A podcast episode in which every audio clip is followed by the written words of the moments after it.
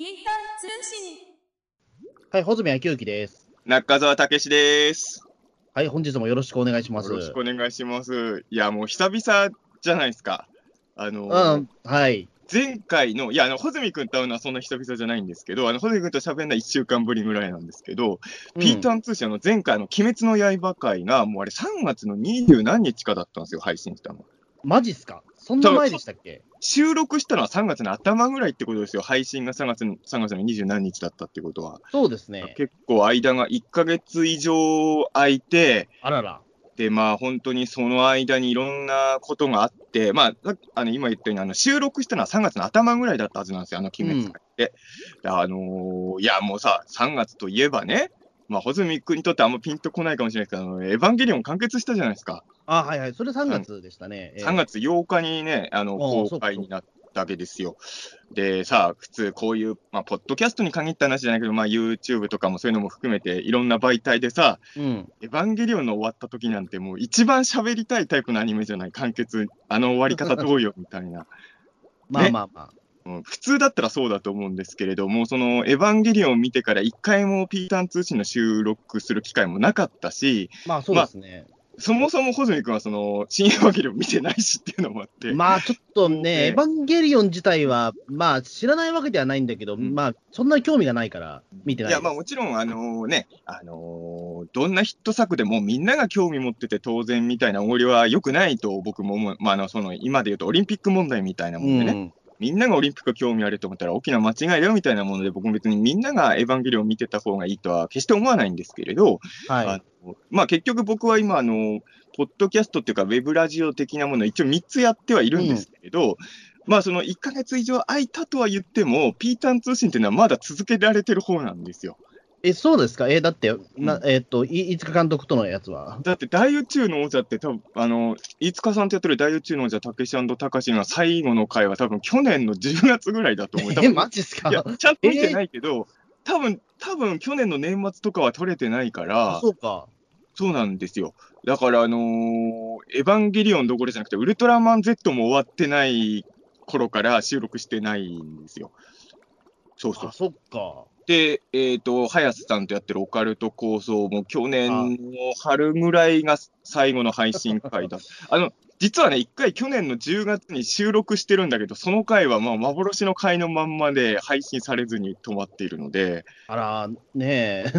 あ じゃあもう本当にピータン通信が最後の砦になってる感じじゃないですか。うんで、飯塚さんはまあ、エヴァンゲリオン好きなわけですよ。うん。本当だったら大宇宙の王者とかでお互いに今回の終わり方はどうだった？とか、前の映画と比べて、まあテレビシリーズの最終回とかと比べて、どどれが一番良かった？みたいなのがすげえ盛り上がりたいんだけど、まああの、まあい大大宇宙の王者が今配信できないっていうのは本当にまあ、飯塚さんのスケジュールがえげつねえことになっている。そうですよね。あとの、映画決まりましたもんね。うんええあの監督作品がね、全国公開、あと、まああのこういうことはあんまり言っちゃいけないと思うんだけど、まあ多分ピータン通信で言ってもばれないと思うんで、ここで言いますけど、どうぞどうぞ。あのポッドキャストの配信とか、あと、なんとかって映画見に行きましたとか、SNS で言うと、あの偉い人に怒られるらしいんですよ、今、市川さんが。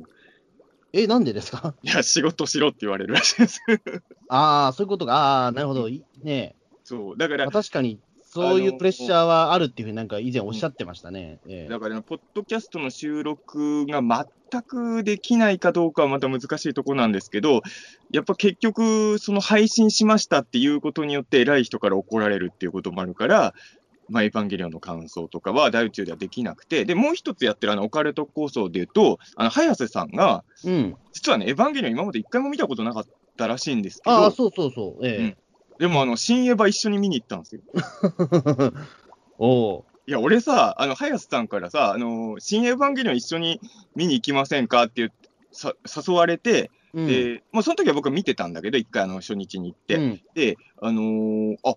あんま、今までエヴァンゲリオンの話、早瀬さんとしたことなかったけど、好きだったんだ。あ、エヴァ仲間でもあったんだ。嬉しいなと思って、あの、あ、いいですよって言って、一緒に見に行くことになったら、なんかその日の昼間に早瀬さんのツイッター見たら、今日が僕のエヴァデビューの日ですって書いてあって、いやいやえ見たことなかったん？ご、今までみたいになって、あの、エヴァデビューの人と一緒に見に行ったんですよ、完結編をね。うん三しかも3度目の完結編をね。うん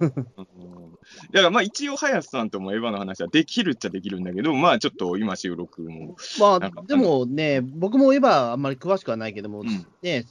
あの、完結編しか見てない人と、そのね、もう熟年の中澤さんのたなんかトークってどういう感じになるのか、ね、あ、でもね、あの、俺も。心配だったんだけど、一応、あの、映画館に行く、ちょ、まあ映画上映の何、1時間前ぐらいには会ってたんですよ。うん。で、一応ご飯を食べながら、もう初めて見るっていうか、やっぱ俺もエヴァファンとしては楽しんでほしいじゃないですか。うん。だから、一応新エヴァ見る前に、まあこっちも一回はその時点で見てたんで、あの、最低限この辺の情報だけは知っといてほしいっていうのを40分ぐらい頑張って力説、熱弁して、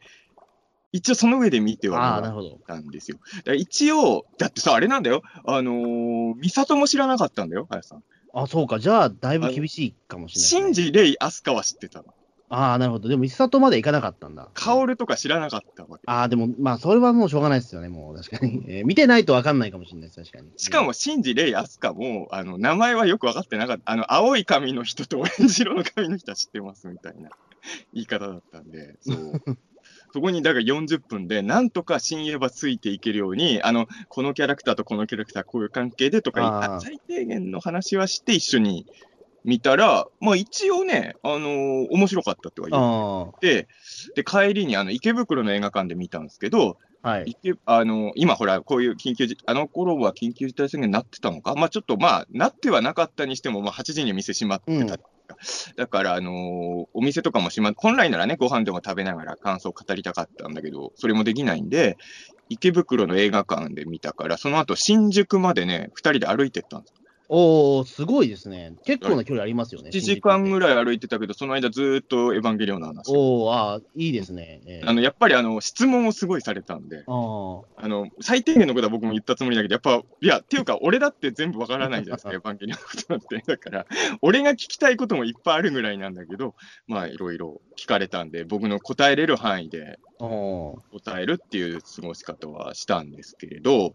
いや、だから、あのこういうそのウェブラジオを3つもやっていて、なんかその、エヴァンゲリオンの最終回みたいに、あの、一番感想を吐き出したいアニメが公開されてるのに、それを吐き出すチャンスが全くない俺ってどうなんだろうっていう。なんか、そうですよね。林さんのその1時間の質問タイムをそのまま録録音してきゃよかったですね。あ、でもそうかも。あれでもね、結構ね、面白かったかもしれない。本当にさっきそうそう大泉君が言ったように、うん。エヴァしょ、初めてエヴァ見た人と、もう中学生の時から二十何年間エヴァ見てた人のやりとりって、ちょっと面白いっちゃ面白かったそう。ですよね。うんだって、あの、何でしたっけ、あの、カメラを止めるなの監督とかは、だって、うんエヴァ新エヴァのために全部見たっていうことはやってたじゃないですか。やってたね、そういえばね。そう、だからそれよりも、ぶっちゃけ、林さんの方が多分面白いことになってるうんまあと思うんです。そうだね、ある意味ね。えうん。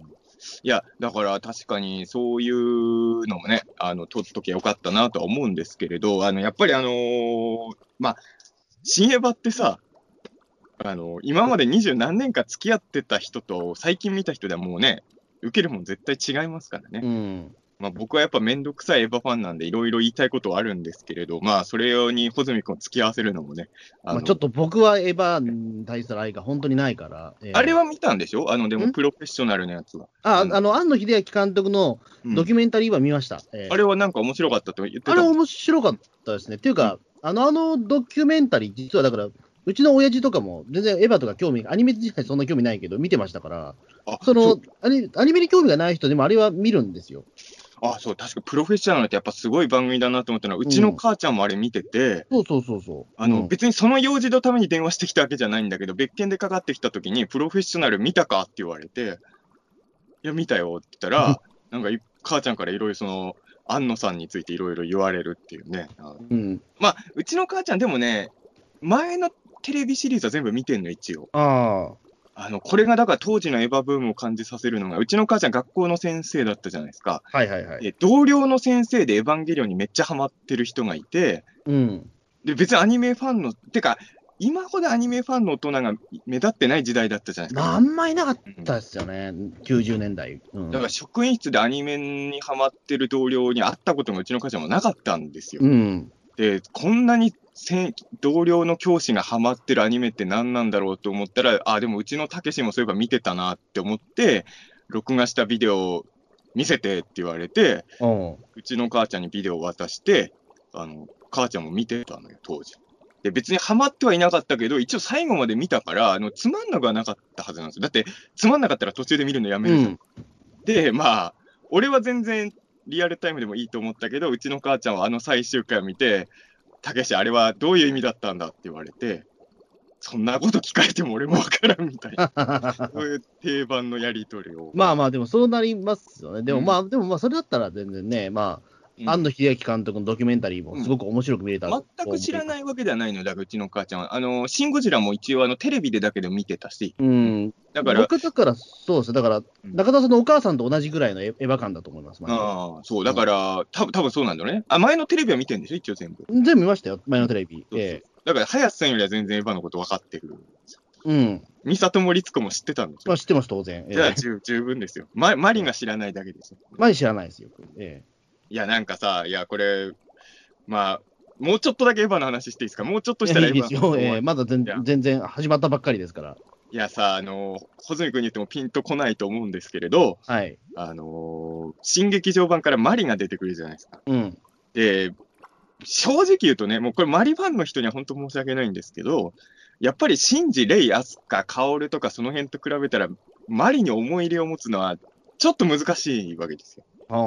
あの、興味がないわけじゃないんですよ。もちろん。ただ、なんていうのかな、俺にとってのマリって、ゴジラ映画におけるメーサー社みたいなぐらいのもんなんですよ。相当、相当低くないですか、いや、低くないわ。メーサー社大好きまあ、わかんない。中田さんにおける名産者がちょっとわかんないけど、その、メーサー社ねがいることによって映画がすごい映えるじゃないですか。改善もね。まあ、正直ね、まあね。やっぱりメーサー欲しいじゃない、改善映画が。で、マリもあの映画の中で、特に新エヴァとか見てると、やっぱマリがその、なんだろうな、娯楽活劇アニメとしてすごいエンジンになってるのは間違いないし、うんエンタメとしてマリがすごい頑張ってくれてるんだけど、僕の中ではそのドラマを引っ張る存在としての思い入れが、だからメーサー社なんですよ。メーサー社って、メーサー社ってかっこいいし面白いし、おもちゃも買うけど、メーサー社にはゴジラやラドンのようなドラマやバックボーンはないじゃないですか。あ、はいはい。うん、そういうことなんですよ。で、あ新エヴァがさ、最後にさ、メーサー社が主人公を迎えに来る話なのよ。うん。メーサー社が迎えに来てもな、みたいな、ちょっとさ、その、思うわけですよ。最後、あの、やっぱりラドンとか来てほしかったなっていうね。ああ、なんか、うんななんだろう、ちょっと言葉が正しいかわかんないけど、その、なんかゴリ押しヒロインみたいな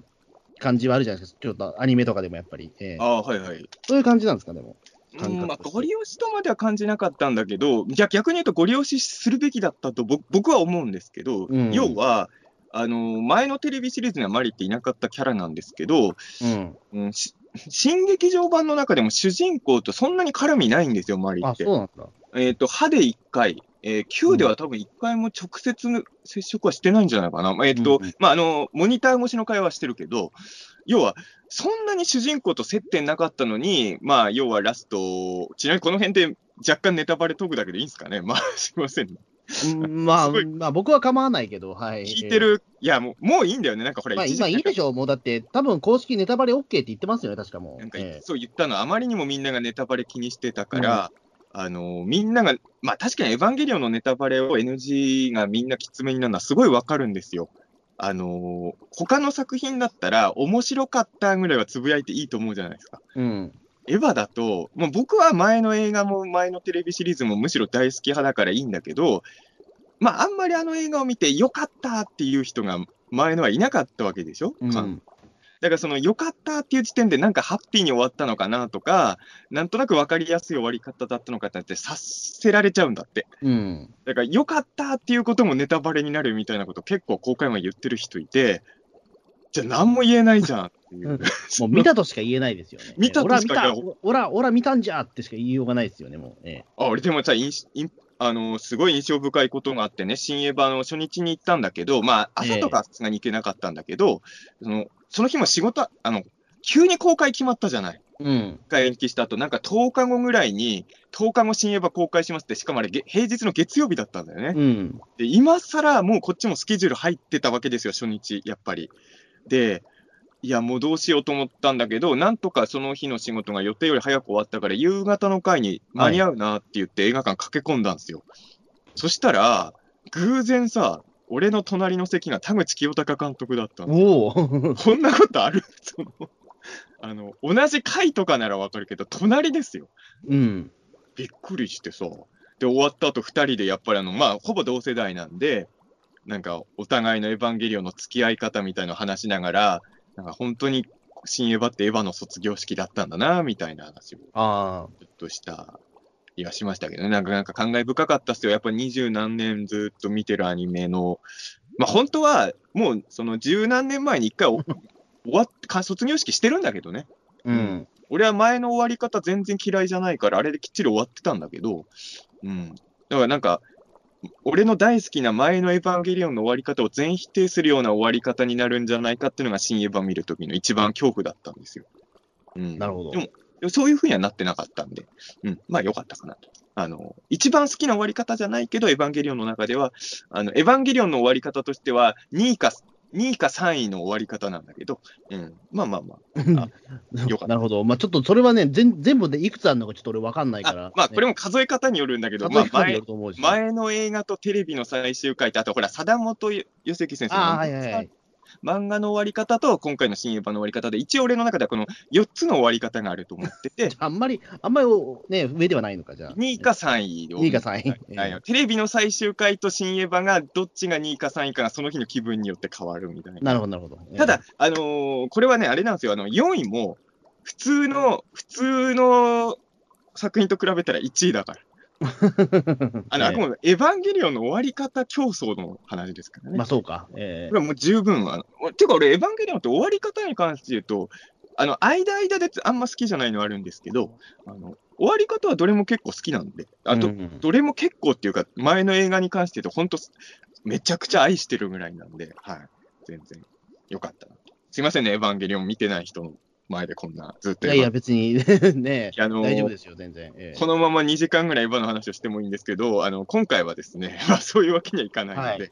あのーまあ、このエヴァン、前回もね、鬼滅の刃の話もしたし、まあ、その、その、前回のピータン通信収録してから今日までの間にエヴァンゲリオンとかもあったんですけど、その間にもさ、まあ、僕らピータン通信コンビにとっては、やっぱりあのー避けては通れないアニメの発表とかもあったりとかあったんそうで、そうそう。なんかええそれはちょっと気にしてる人多いと思いますよね。ええだからあの最近見たアニメとか、あとこれから、えー世に出るアニメで気になってるもの、要はもうここ最近のアニメ界隈の話題を、えー特集する回ということで、えー冒頭にちょっとエヴァンゲリオンの話をね。なるほどね、そういったもう、だから前振りがあった。そう前振りねってことなんですね。この回は決してエヴァ界ではなくて、あのアニメ界隈の、最近のアニメ界隈の話ということなんですけれど、穂積君はどうどうですか、最近アニメ何見たんですか？いや、実はですね、あの、見ようと思ってるものはたくさんあるんですけど、うん見れてないんですよね。えっと、それは、えっと、映画もテレビアニメも含めて？映画、映画はまあ、んその、今、まあ、やってないっていうのもあるんですけど、まあまあまあね、そうね。映画館がそもそも。まあ、東京はそうだよね。そう、東京は映画館やってないから、そのゴールデンウィーク中も結局あ空いてなかったし、うん。なんだけど、でも、テレビシリーズの方も見たいと思ってるもの結構あるんだけど、あの、見れてないんですよね。あ、ぜ全然見れてない感じ？全然見れてないです。まあ、忙しいのは、まあまあ、何で忙しいか分かんないから忙。しいというわけではなあく、ちょっと他のことやるものたくさんああってみたいな。ああ。それは忙しいってことじゃないですか。あいやいや、だから別にエンタメに割く時間が他のものに行っちゃってるっていうだけであ、忙しいだ。アニメじゃない違うべき、とる。アニメじゃないエンタメに時間を使ってるってことですね。そうそうそうそう。ええまあまあまあ、それはね、えーしょう俺でもそういう意味で言うと、あのーテレビアニメも、じぶっちゃけ言うそんなにアニメって、ま、あのマイクールめちゃくちゃ見てる人ではないんですよ。あのうん。コンクールはここ数年では一番、本数で言うと見てる数多いかな。おうん。何本ぐらいですか、今？えっ、と、何本だろう。えっ、と、えー、ちょっと待って、普通に数えていいですか？すええどうぞどうぞ。でも多分7、8本見てるコンクーあ、ル。すごいですね。7、8本？あのね、これ本当にあの、今までの中澤武史のポーペース知らない人にはピンとこないかもしれないけど、今までは、見てても、3本見てたら多いぐらい、2、2、2ぐらいでしたよ、今まではマイクール見てるアニメ。うん。1の時もあったかな。あの、何も見てないっていう時は多分さすがに、あんまなかったかもしれないけど、うんこんなにこんワンクールでアニメ見てるのは、本当何年ぶりだろうって感じですねそうで。すよね。うんちなみに、だから、その、まあ、マイクールというか、その3ヶ月、ワンクールの間で、大体30本か40本ぐらいはあるんですよね、うん毎回アニメって。いや多いよね。だいや、多すぎるし、全部多い、なんかそのね、ネットだけだったりとか、最近だと、そもそも深夜放送だけだったりみたいなこともたくさんあるから、いや、俺さ、あのーまあ、最近の話ではないんだけど、ちょっと前の、もうまあ、ちょっと前というか何年か前の話なんですけど、僕もあの高校生の頃って、あの、アニメージュ、アニメディア、ニュータイプ、全部毎月買ってた人だったんですよ。おお、そうなんですよ。めっちゃアニメ好きだった時代もあったんだけど、うんどっかでちょっとアニメとは、まあ、そんなにがっつりはアニメ追っかけないようになったわけですよ、ある時期に。えで、久々に、あの、数年前にアニメージュを見たんですよ。えはい。で、その時やっぱちょっとハマってるアニメができたからアニメージュを久々にチェックしたんだけど、そしたらやっぱ今、あの、俺が高校生の時と比べてやっぱアニメの本数が多いから、めちゃめちゃ多いですよ。え月によっては、その、載ってないアニメ、このアニメの記事何一つないって時もあるんだね、えうん。今は。だから、あ、俺が高校生の時って一応そんなに人気ないアニメでも一応載ってたじゃない毎月。うんあでも今はもうまずアニメ誌に記事を載せることも戦いなんだなっていうのね、感じましたよね、それは。うん。とにかく多くて、俺だから、あの、実は、まあ、コンクールなんでこんなにアニメ見てるかっていうと、まあ、まあ、いろいろ言う、半分は勉強なわけですよ。うん。あの、ちょっとまた久々にあのちょっとライトノベルをやるかもしれないというか、まあ、打ち合わせしてるんで、で、あのやっぱりあのそういうものを書く人ってアニメとか見といた方がいいじゃないですか。まあやっぱり3ヶ月っていう、そのね、移り変わりがあるから、言ってしまうと、まあそれがもう、ななんだろう、もうトレンドだったりするますもんね、やっぱり今のオタクの。ただやっぱりさ、あのアニメって本当本数が多くて、例えば俺特撮大好きだけど、特撮ってそんなにないから、うん、まあ、一応最初の1話全部録画しとくことはできるじゃない。うん。で、まあ、何話か見て、本当にどうしようもなく自分に合わないときは途中で見るのやめるのもあるけど、まあまあ、あの、大体本数も少ないし、チェックもしやすいっていうのが特撮だと思うんだけど、アニメってさ、その、もうどれを見ればいいか分かんないから、気がつくと、もう、要は、本放送中はほとんど見てなくて、あの話題になっ例えばまあガルパンとかマドカマギカとかもそうだけど、結局話題になった後自分は見てるわけですよ。ゆるキャンとかもそうか。ゆるキャンもだから2期は1話から見てたけど、あのやっぱファーストシリーズは、あのやっぱり全然リアルタイムでは終えてなかったんですよ。うん。アニメ最近ずっとそれだったんだけど、ちょっとあのやっぱり自分の仕事がね、そういうライトノベルとかもやるんだから、もっとそういう深夜アニメとかやっぱ見とかなきゃいけないよなっていうのは、ここ最近ずっと思ってはいたんですよ。うん、で、まあ全部は無理だけど、とりあえず1話のタイトル見て気になるやつを、とりあえず録画しとこうっていうのを今回初めてやったんですよ。で、ぶっちゃけ言うと1話見てもういいやってなったやつも結構あったんだけど、まあ、結構見れるなと思ったやつは視聴続けてるわけです。だから、まあ一応今はね、8本見てるんですよ。で、やっぱあのー まあ、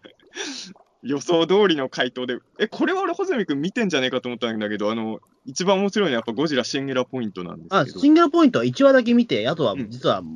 あの、ほっちゃってます、今。あ、録画が溜まってる感じなんだ。あの、まあ、ネットフリックス入ってるんで、まあ、いつでも見れるって見れるから、っじゃあまあまあいい。ていうところで、あの、なんだろう、ちょっとキープしちゃってる状態。え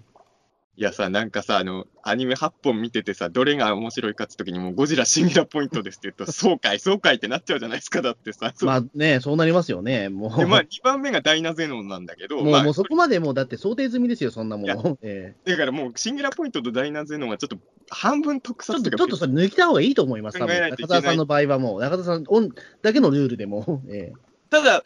この2本本当面白いんですよ。えうん。あのー、あのね、もうど前ほら、ホゼン君、グリッドマンハマってたじゃない。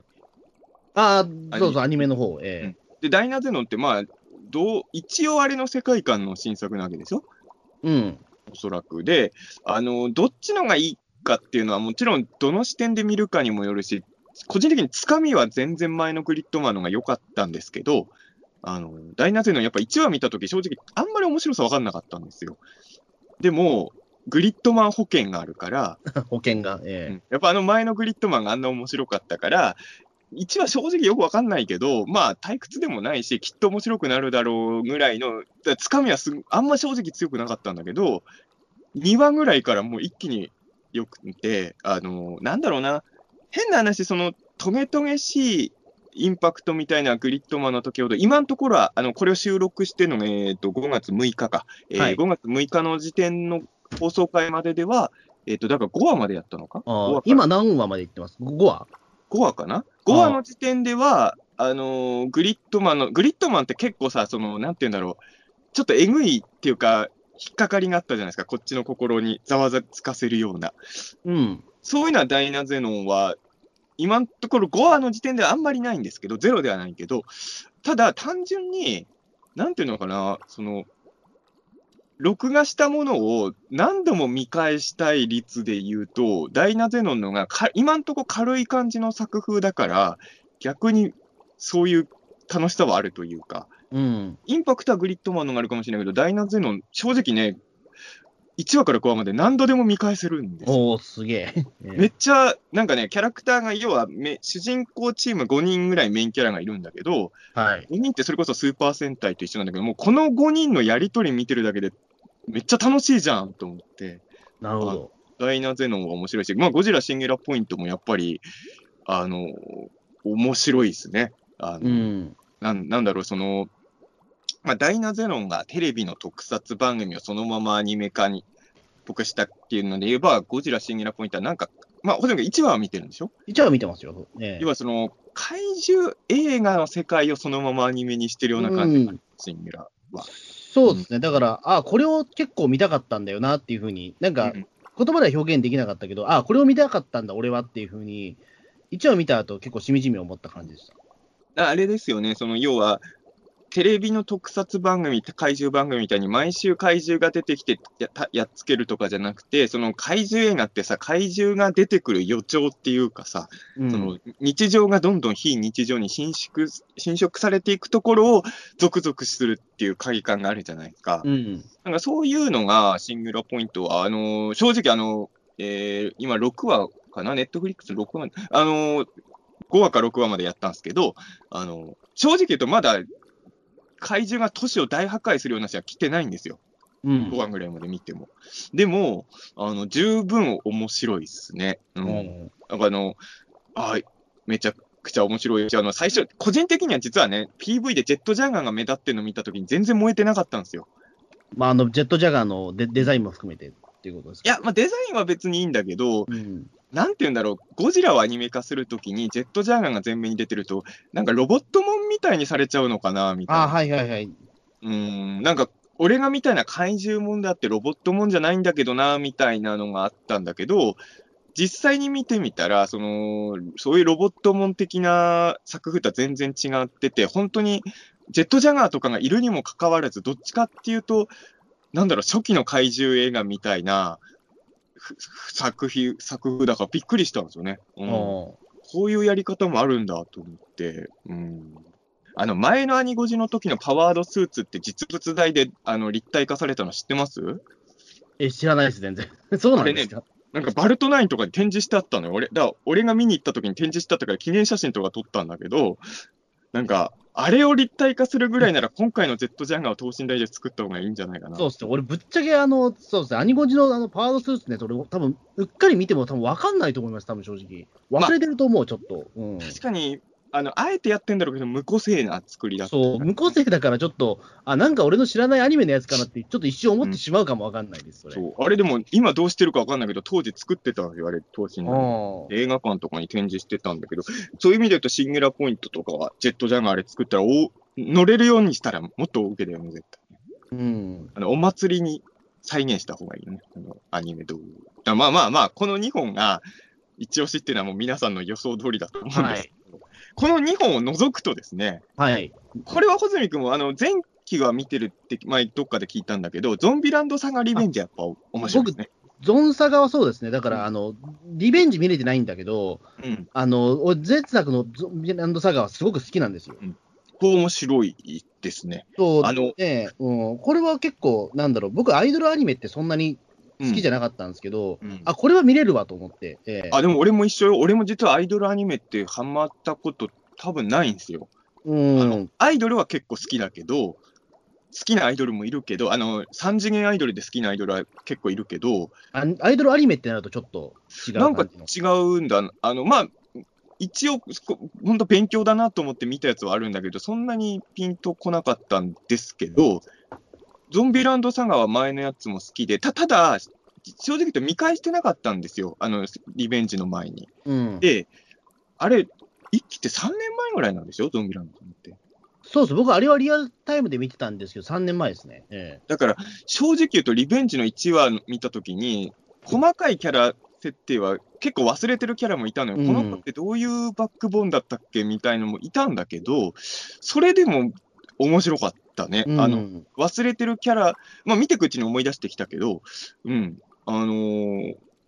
ちょどうだろう。まあ、前のやつを見返してないからわかんないんだけど、つかみで言うとリベンジはある意味、前期以上に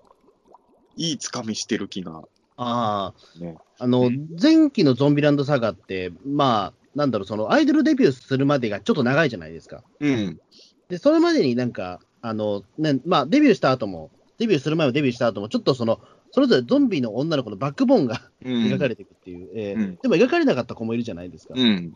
ら今回、リベンジでも結構そういう描かれることがあるというか、今のところ、えっ、と、まあ、えっ、と、5話、まだ5話だっけ ?5、あのーうんまだ全キャラのバックボーン、バックボーンっていうかメイン回はやってないけど、まあ、この回はこの子メインなんだろうなっていうのは、あの、やってるはいますけどね、今のところは。うん。だから、うん、あの、ゾンビランドさんがリベンジはいいですね。あの、白龍さんが出てて、あ、そうなんですか。あの、ホワイト龍って役で出てて。そのまんまですね。え ー俺でもね、最初分かんなかったの。あのー白龍さんが声優やってんだけど、ホワイト龍っていうキャラクターが出てきて、なんか声がさ、明らかにどっかで聞いたことある声で、うん。ホワイト龍の役の人、誰かに声似てんなってすごい見ながら思ってたのよ。で、十何分ぐらい話が進んだところで、白龍さんに声そっくりだな、この声優さんってちょっと思ってたのね。よく考えたらもう、ホワイト龍って最初から名前言ってるもうネタバレしてますもんね、いきなりね。えー全然あのね、気づかなかったの、あの、A パートの途中まで白龍さんとホワイト龍の、あうん、でもよかった。あの、ホワイト龍がね、あの、なんて言うんだろう、あの、あの、ロッキーの鬼太郎でさ、牛機械に出てきたよくわかんない売れっ子のタレントいたじゃない。ー懐かしいな。はい、いましたね。えー名前忘れちゃったちょ。っと俺も名前忘れたし、ちょっと顔もうろ覚えなんだけど、いました、あんな感じだったのよ、ビジュアル。あだから、正直、なんて言うんだろうな、その、世間、売れ、あの世界における売れっ子タレントだけど、なんか、ろくでもないやつみたいに使われてんの、なキャラなのかなと思ったの、ホワイト龍って最あ、初。うん。そしたらね、ホワイト龍がほんとかっこよく見えてくるね、えーいい回で、俺はなんかほんとグッときちゃいましたね。あの、感動しちゃいましたよ、ホワイト龍そっ。か、じゃあ俺、ちょっとジョンサガリベンジは見ないと。えー録画、録画してんでしょ？あ、録画実はできてなくて、ああの、まあ、それはアマプラとかで見ますよまさか、でもまあね、今は大体あの、見逃しても、どっかしらの配信で見れるからね。そうそうそう。ねまあ、見れないものほぼないと思うから、えー、大丈夫。えなんか、まあ、ゾンビランドサガはやっぱただね、俺ね、あのーそういう意味で言うと、面白いんだけど、あのそう、これは本当申し訳、もう好きな人には申し訳ないんだけどさ、そのキャラクターの顔はわかるんだけどさ、意外とさ、顔と名前がまだ一致してないんですよ。うんー、ゾンサガですか？あのー多分、一期を見返してないからだと思う。ああ、うん意外とでも、そうですね、ラブライブよりは割と簡単っちゃ簡単だと思うんですよ、多分。えあの、だからさ、こういうトークしてて思ったんだけど、あのキャラのあれがって言おうと思ったんだけど、あのキャラをどう言えばいいんだろうってちょっとね、迷ったりも、あの、思しちゃうっていーどううのがどうどういうキャラクターですか？いや、まあ、そそれでと俺、主人公の名前も今パッと出てこないですね。ああ、あ、でも、あ主人公の名前出てこないな。顔と 顔とキャラクター全部わかるのそうよ。顔とキャラクターは全部わかるんだけど、で、大体、どの、なんか、えっ、と、みんな、えっ、と、その育ってきた世代が全然違うっていうのもあるし、あの人はだから90年代の人ですよね。えうん。あとね、あの、昭和のアイドルだった子とかね。いろいろそうそうそう決まってるうん。あの、三石琴乃さんが声やってるやつとかね。うん。一人だけまだゾンビモードが強い受。けてない。ええあれやっぱりタイちゃんでしたっけ？えそうそう、タエちゃんだね。ええやっぱりあのーまあね、なんだろう、アイドルアニメ、アイドルアニメ化する意味みたいなのを考えたときに、まあ、リアルアイドルにないものを武器としてやっぱ欲しいんですよ、自分は。うん。リアルアイドルも見てる人間からするとね。そうするとやっぱりあの、ゾンビっていうのはやっぱ強い武器だなと思ってね。あの、ライブ中に手が取れたりするじゃないですか、あの、えそこでハラハラドキドキとかっていうのは、やっぱりそれはリアルアイドルを追いかけてては体験できないエンタメ性じゃないですか、そこえうん。そういうとこはやっぱり、うん、やっぱ、なんだろうな、まあ、アニメで言うと、例えばアイドルがなんか戦争とかしながらライブするアニメとかもたまにあるじゃないですか。うん。そういうのは、なんか僕も結構見れるんですけど、そう、なんかアニメの強みみたいのがやっぱりアイドルものになんかプラスあった方が自分はハマれるのかな。そうですね。結構そういった、まあ、アイドルアニメってなると、まあ、本当にだから真正面にアイドルを目指すものもやっぱああったから、その中でゾンビと掛け合わせたことで、結構すごい俺は見やすく見れてしまって、うん。ええ。うん、あと俺さ、そんなに佐賀県のこと知らないけどさ、まあ、ああいうなんか特定の地域のなんかその、なんだろう、リスペクトとディスりが混ざり合ってるような作風がやっぱ茨城県民としてやっぱ好きなんだろうね。そうですね、あの佐賀県選んだ時点で、俺、相当強いと思いますよ、あれは。ええ相当あれは、あの当たっね、良かったと思いますね、もう。ええやっぱりその辺は俺も茨城っていうそういういじられ方をさよくされる県に住んでる人間だからもうやっぱり正直小ネタは分かんないんだけど、やっぱりその特定の県の何かをいじってやってるっていう作り自体がやっぱ自分にとっては入り込みやすいっていうのがそうですから、ね。うん。うんねだってあの、それで聖地巡礼とかやってる人、やっぱりいますしね。うん。えいやだから、まあ、よく考えたらゾンビランドさんがだから俺の好きな要素が本当にいろいろ混ざり合って、しかもちゃんとなんかバランスよくまとまってるんだなと思って。えうん面白い。でもね、その二期物特撮オマージュとか、あの、今回二期物とかじゃなくて、あの、初めて始まってるアニメで、まあそういう意味で言うと、ゾンビランドサガと今自分の中ではどっちが今期、あの、3位競争してるってことですよね。はい。ダイナゼノに。のがもう一個、スーパーカブですね。ああ、結構意外ですよ。俺存在は知ってるか見てなくて、それも。ええスーパーカブがね、あのー俺もは面白いと思ってなかったんですよ。うんあのスーパーカブは実はね、2話から見てるんですけど、うん。っていうのも、スーパーカブってあの原バイクの話じゃないですか、原付き？これ、バイクと原付きの違いもよく分かってないんですけれど、違うんでしょ？バイクと原付まあ違いますね。あの、えっ、と、僕もでもその原付も乗ったことないし、バイクも乗ったことないからわかんないけど、まあ、あの原付の方がまあちっちゃいっていう。き。うん えこれ、多分バイクとか好きな人聞いたらめっちゃ怒るトークなんでしょうね、わかんないけど。えうーん、まあまあ、まあ、でもちょっとすみません、わかんないので、えいや、あのー全然ノーマークだったんですよ、スーパーカブは。えええなんかね、その、なんとなくツイッターの SNS とか見てて、スーパーカブいいっていう人の感想がちらちら目に入って、なんかその褒め方がちょっと自分が気になる褒め方だったんですね。もう今はどんな褒め方だったかもう覚えてないんですけど、あのね、なんかね、一人暮らししてる女の子が主人公なんだけど、はい。なんかその、貧しい食生活のリアリティとかがすすげえみたいなのが誰かがツイートしてたんだよ。えなんかそれ、なんか貧しい食生活とかにはやっぱ響くじゃない？ピーターのえちょっと気まあ、になって、ちょっと、でもちょっと多分違うんじゃないか、どうだろう。僕らの貧しい食生活っていいか、ね、カテゴリーでいいのかな？あ見たら違かったんだけど、ああまあそうですよね。えでもなんかね、あのーちょっとそういうワードで気になって、まあ俺結局そのバイクとかわかんない人だから、本当ノーマーク、だ要はスーパーカブっていうのがもうスーパー、まあ、おとなしめの女の子がスーパーカブを買ったことによって、ちょっとだけ前向きな人生になるみたいな話らしいのよ。で、あの、もうそのあらすじ聞いたときにもう自分見る可能性ゼロじゃないですか、正直。えまあそううんかな、まあ確かに。わかんない。もん、スーパーまあわかんないですけど、バイクもそのね。うん俺、スーパーカブって聞いて思い出すのは、あの、オカルトーカーズで秀丸さんがスーパーカブの話を15分して、夢郎さんがめっちゃ不機嫌になったってことしか記憶がないです。懐かしいな、それも。そんなことああったでしょ、あの後決して、悪い話じゃなかったんですけど。ええあの後夢郎さん、すごい秀丸さんのことを怒ってたからさ、それも、そ まあ、それはいいんですけど、ええあの、スーパーカブの思い出ってそれしかないぐらいなんだよ、俺はね。えあれがなかったら俺、スーパーカブって単語入ってたかどうかもわかんないんだよね。ええいや、だから、あのー全然見る気もなかったんだけど、ちょっと気になって2話から見たら、いいんですよ、これがえ。おー多分、俺が見て面白いっていうことは、バイクとか原付に興味ある人見たらもっと面白いんだろうね。うん。言うても俺、戦車とかは好きじゃない、怪獣映画とか見てたけど。そうですね。うん、そういう意味ではガルパンとかは、まあ比較的ね、戦車と女の子と組み合わせは入りやすいわけですよ。うん。でも、スーパーカブと女の子っていう組み合わせは、正直俺の中に惹かれるものは、まあない、なかったわけなんですけど、うん。あのー、ほんと淡々とした作風なんですよ。で、なんかね、主人公の女の子の喋り方もね、この例えが適切かどうかわかんないんだけど、トトロにおける糸井重里みたいな感じですよ。なんかね、うん。浮いてる感、なんか、他のキャラクターが結構アニメキャラっぽい喋り方なんだけど、一人だけなんか違う世界からやってきたような感じの喋り方で、でもそれが多分、クラスの中であんま溶け込めてない女の子感がより出ちゃってるんですよ。ああ、はいはいはいはい。すごいいいんですよ、その声の感じが。で、なんかその、本当になんか学校でも全然目立たなくて、で、これさ、俺の時代にはなかったんだけど、高校に電子レンジが置いてあるんですよ、教室に。電子レンジは確かにないですね。で高校生です。お昼に、お昼になるとね、あれでもどういうことだろう電子レンジで、なんかお昼になると、なんかレトルト食品みたいのを温めて、うん。それを白白米の米に乗せていつも食べてる女の子なんですよ。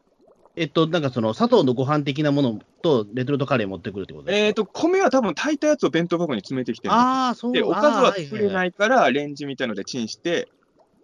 だから何人かがレンジに並んでる生徒もいるから、あれが今のリアルなのかな？俺らの頃は教室にそんななかったけどね。レンジはな、なんか食堂があるとこにはあったんですけど、うん。教室はないですね。確か教室だったと思うんですけどね。なんか多目的室みたいなとこあったかな、あったかもしれないですけど、うんええで、なんかもう本当にね、うん、あ学校でレトルトカレーをご弁当箱にかけて食べてるような女の子なんですよ。あなんかそこがさ、いや、俺はリアルな今の高校生活なんて知らないけどさ、なんかクラスのおとなしめの子が、そういうご飯をいつも家、あの教室で一人食べてて、しかもなんだろうな、あの劇中でもあるんだけど、なんかバイクを買ったみたいなこと言ったら、一瞬生徒が、え、何買ったの？みたいに、ちょっと盛り上がるシーンがある。でもその女の子が、スーパーカブって言うと周りは冷めるのよ。うん、なんだよ、スーパーカブかよとか、それバイクじゃねえよ、原付だよみたいなこと言われるのよ、なんか。うん、なんかその、要は、派手なバイクとかではないわけですよ。あ。そのなんか全部が、やることやることが全部地味な女の子のえ描き方がね、なんかすごいいいんですよね。ああうん。えちなみにこれ、場所は、えっと、どっか地域って限定されてるんですか。これ確か山梨だね。山梨か、山梨だったらでも、うん、ちょっと車社会だから、多分その、なんだ、株かよっていうのはあるかもわかんないですね。ああ。そのね、山梨だ、ゆるキャンのあの縛りもあれ、確か株じゃなかったっけな。だっけか。うん。うん。だから、あのああれもお金がない女の子は、あれそうで、か。締まりも株か。あれも株だったと思うんですけど、ええじゃあ山梨の女の子ものは大体株なんだね。いや、どう、どうでしょう。ええあ、でも、だから車社会だから、その、なんだよ、かだから僕らからしてみたら、そのね、まあ、株でも持ってりゃすごいじゃないですか、言ってしまうと、別いやに、。正直俺はその辺の感覚が全然もう分かんないから、作中で言われてることがそうなんだとしかもうう受け入れられないんうですよ。ん。そうそう。だそういう意味では確かにそうだね。あのね、ちょっとゆる、あの、なんだろう。ゆるキャンを、ゆるキャンを、ゆるキャンに北の映画要素を足したようなアニメです。淡々と 山梨の女の子のよう、しかも口数少ないはいはいはい。あ山梨で女の子が株を乗って、で、やっぱりあの、なんとなくだからそうか、言われて気づいたけど、なんかね、スーパーの雰囲気とかもちょっとゆるキャンに似てるもんね。あれやっぱり山梨のスーパーってあんな感じなんだろうね、きっとね。まあ、ちょっと大きめなやつですよね。ええうんすごい。ええで、なんかやっぱスーパー株を手に入れたことによって、やっぱあ徒歩で歩いてた時より、移動範囲が広がるじゃないですか。うん。そこのなんか、し視野が広がったっていうのを、淡々と描くというか、とあーあでもそれちょっと俺オイルオイル交換するだけで A パート終わったりとかね。ああ、いあいいですね。僕、そういうの好きっすよ、でも。そうそう、なんかね、ええうん。いいいんですよ。だからあの、どうしてもね、ゴジラとダイナゼノンの影に隠れちゃうんですけれど、スーパーカブは、あの、ゾンビランドサガリベンジと並ぶ今期のちょっと大目玉、うん。ギララガッパですよ、この二つがね。いやいやいや、どう、ねその1966年縛りされても。いや、本当にあの、ガッパ枠ですよ、このスーパーえあとさ、個人的にさ、このスーパーカブの主役の女の子が小熊って女の子なんだけど、あの、名前がね。はい。俺ね、あの、高校生時代にこれ、あのシリアルエクスペアレンツレインってアニメにハマってたんですけど、そう、はいなんかね、絵の暗さはね、ちょっとレインっぽいんですよね。ああ。で、レインもね、熊のパジャマとか着てたから、なんか変に繋がるような気がね。俺の中だけでちょっとね、してますけど。あ、そう、確かにちょっと、え、暗い感じですね。あ、今見てる？そうそうそうちょっと見てみたら、はい。でも、この子がさ、教室の、でさ、レトルトカレーかけて、す、あの、一人でた、あんまり誰もいなくて、で、帰りはスーパーカブ乗って、ちょっっと視野が広がったなってニヤッとしてる絵とかいいでしょ？うん、これは、そうですね。いうん、わ悪くない。僕、ちょっとハマりそうな雰囲気がありますね。おすすめですよ。た多分今んとこ爆発的に人気があるアニメではなさそうだけど、個人的には今期のアニメの中ではなかなか、うん、いいですね。だからなんかあれだね、山梨舞台にしてる女の子ものが面白いのが多いのかもしれないですね。うん、まあ、ゆるキャンしか知らないけど、あとね、俺もゆるキャン、俺もゆるキャンと今のこのスーパーカブしか知らないですよ。ええ別に、ただ肉、ほら、えっ、と、ゆるキャンの2期がちょうど全クールじゃないですか。うん。2期続けて山梨の女の子のアニメ見てるっていうのはなんか不思議な感じにはなりますよね、まあ、それどころか、だってドラマでやってますから、ゆるキャンだって、え今。あ、今やってんのか。そうねあの、だからアニメのやってたものをそのまま今、ドラマでやってるから、かあの、すごいなんか、答え合わせみたいなことになってて、ええ俺、そういえばゆるキャンって実写版見たことないんだよね。評判いいもんね。あの、実、だから僕の勝手なあれですけど、多分中田さん実写版の方が好きですよ、多分。実写版はテレ東でやってんでしょ？えうん。そう。いや、実写版、なんかね、やっぱツイッターとかやってるとさ、なんか感想が上がってきてさ、あれ、今やってるんだね。え今やってます。ええそうか、なんか俺も、もう最近さ、もう今やってるやつの感想かどうかわかんないじゃない。うん。今やってるんだ。うんだ結まあ。構そこはね、もう最近、もう僕もだから、えっと、配信オンリーになってしまったから、別にもうリアルタイムで見ることしてないんですけど、えでも、ストーリー一緒ってことは別に今からでも全え然いい。全然、えあじゃあ実写版ちょっと今週から見てみようかな。今週っていうか、え今週まあ。はもう終わった放送。えーっと、多分これからじゃないかな。実写版何曜日にやってんの、実写版何曜日だっけな？すみません、俺もちょっと、すいません、俺もちょっとぐちゃぐちゃで、俺もだから、あの配信でしか見てないから、え。うん。まあね、面白いと思ったのはその辺のアニメですね。あとは勉強のために見てるのが何本かありますけど、えうん。まああのーここでは良かった話以外はあんますると語弊いろいろあれなんで。いや、でも、新アニメってすごいね。あのーうん本当にオタクの、なんて言うんだろう、これを夜7時に地上波で流すとやばいみたいなのもいっぱい流れてるじゃない、深夜に。ええこのご時世にこういうオタクの妄想をそのままアニメとして放送するのが許されてるんだっていうのもちょっとおもし、それはそれで面白いとかね、深夜アニメいろいろ見てると思い。そうっすよね。だから、あの、まあ、いわゆる東京 MX とか、そのあたりでね、うんしか流せないようなものって今めちゃめちゃ多いから。ええそうだね。だからそこで言うとアニメってものすごい可能性が広がりすぎて、逆に収集がつかなくなってると思うんですけどね、多分。えいや、だからあのーゴジラとダイナゼノンが面白いからさ、やっぱなおさらもう、もう、あの、もちろん特撮の新作もやってほしいけど、こういうご時世になると、あれもあれもアニメにししてもいいんじゃないとか思っちゃうよね。えあー優勢人間ゾーンとかね。ええあ、でも、僕でも今期のアニメというか、今期っていうもうカテゴリーじゃないけど、うん。あれですね、結局でもその、配信で見れるものはでもなるべくリアタイで見ないといけないみたいなことを一応やってますね、でも。いや、シンギュラポイントじゃあ見てよ。いや、だから、シンギュラポイントはでも配信で見れるから後で大丈夫なんですけど、え、例えばさ配信してないやつとかはね、あ、配信してないやつの方をリアタイって意味か。そう、うん。で妖怪ウォッチは今一周遅れだから、それはリアタイで見たりしてるし、あ、でもアニメで言言えば、今、了解ウォッチで思い出したけど、それはオタク向けじゃなくてさ、うん。あの、プリキュア。プリキュア、はい。ええ。あのーまあ、自分正直プリキュアはほとんど通ってない人なんですよ。あの、うんあの今はライダーより前なんだよね、プリキュアのが時間。うん前はライダーの後だったから、この後すぐプリキュアっていうところまではよく見てたんだけど、結局、この後すぐを見てなかった人なんですよ、僕は。ええで、あのーこの間さ、あのー千葉の、まあ、あの、日本大好きの収録があったんですけど、あのいつもあれ土曜日に撮ってたんだけど、この間、なんか日曜日だったのよ、珍しく。はいはいはい。で、あのーまあ、ただ千葉行くのもなんか遠いし嫌だなと思うから、大体のめいっ子ちゃんとかに会いたいから、千葉のめいっ子ちゃんのいる家にいつも前日泊まらせてもらって、うんそこから事務所行ってたんだけど、この間日曜日収録だったから、日曜日の朝はまだめいっ子ちゃんたちと一緒にいたのよ。うん。であのね、今やってる新しいシリーズのプリキュアから、まあ、最近プリキュアを知ったの。あの、メイコンが 4,、4歳なんだけど、で、あの、今までアンパンマン、あ今もアンパンマンとか好きだけど、あの、アンパンマンとか、いないいないバーとかだったから、プリキュア全然見てなかったの。でうん。最近になってようやくプリキュアを知ったらしくて、日曜日の日曜日の朝一緒に見たのよ、今のプリキュア。うんそしたらさ、あのー今7話ぐらいなのかな？だったんだけど、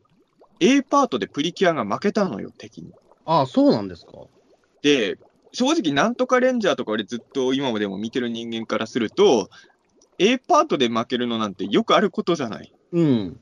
でも、どうもね、今やってるプリキュアって、7話ぐらいまでは A パートでも一回も負けてなかったみたいなのよ。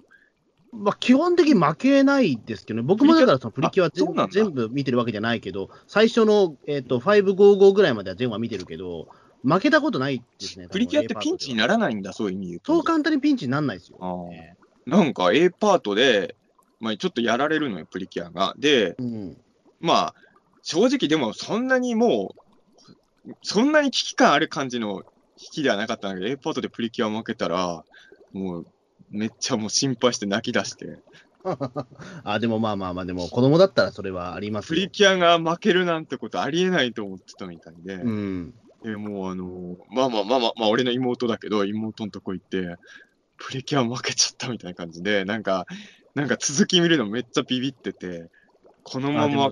逆襲できなかったらどうしようみたいな。だからあの B パートはもうずっとなんかね、あのま、ママから抱きつきながら離れずに見てて、あでプリキュアが勝ってきたらママから離れてテレビの前に移動してましたけど、あやっぱちっちゃい頃ってそういう風に見るんだな、アニメってね。ーうんやっぱそうだと思います。僕もだってそのセーラームーンが全滅した時とか熱出しましたしで、もその時小なんかでしょも小小1ですね、多分う。。小、あの、小1ならまだあんのかな。うん俺そこまで、まあ、これ難しい。だから俺さ、初めて、ウルトラマンが Z に負けたのを初めて見たときにはこういう風になったんだろうかとかちょっと思ったんだけど、でもき、まあ、記憶にはないんですよね、少なくとも。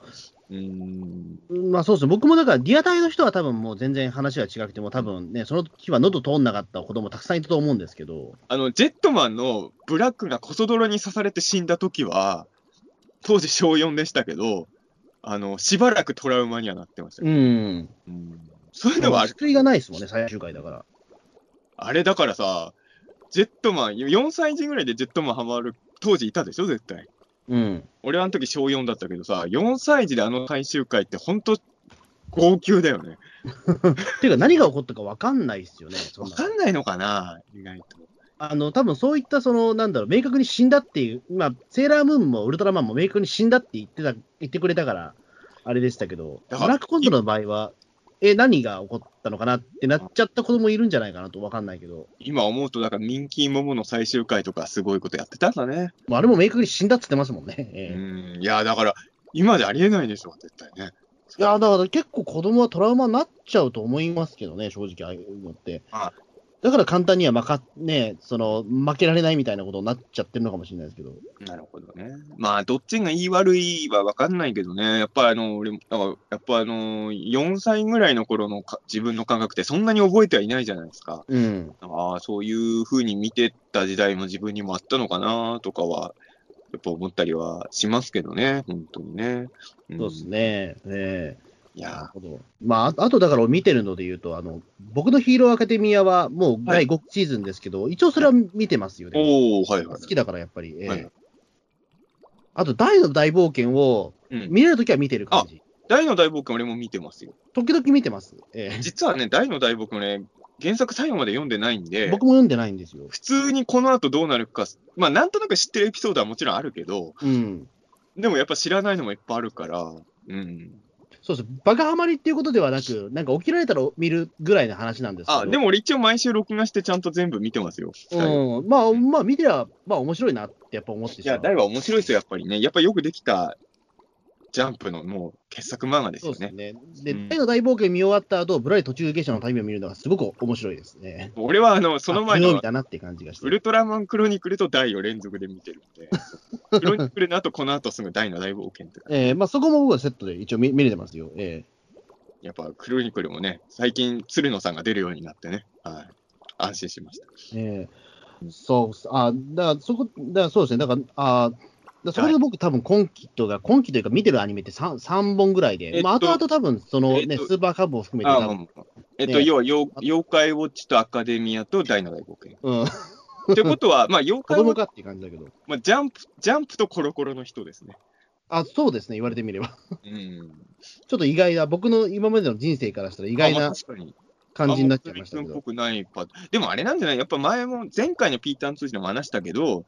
やっぱ穂積君は鬼滅の刃ハマったじゃないですか。うん鬼滅の影響でちょっとジャン、まあ、まあ、アカデミーは前から穂積君好きって言ってたけど、ミア僕すごい好きなんですよ。大の大冒険見るようになったのは、ちょっと鬼滅によってちょっと穂積君の脳の好みが変わったんじゃないですかでも、大の大冒険は前から割割と好きでしたよ。あ、そうなのかいだって小さい頃散々再放送したじゃないですか。だって、穂積君ずっとジャンプのバトルものが好きじゃないって僕に散々言ってたからだから、だから今と変わんないですよ。やってれば見るレベルの話よ。だから、ええまあ、別にやってれば見るレベルの話だから、別にそんなにめちゃくちゃ好きってわけじゃないけど、みたいな別。に見てるわけではないのか。そう、でも、どういう人かは大体ね、登場人物大大体わかるし、みたいな。まあね。うんええぐらいのことですよ。なるほどね。だでも、まあめちゃくちゃハマるかって言ったら、多分そんなハマんないだろうなでも俺、そうか、大とか入れたら、じゃあコンクール見てるアニメ9本になるんですね。うん、そうそう、えうん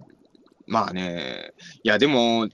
今さ、アニメじゃないけど、ルロケンの映画もまあ、やってるじゃないですか。えはい。ジャンプっていうのは、その、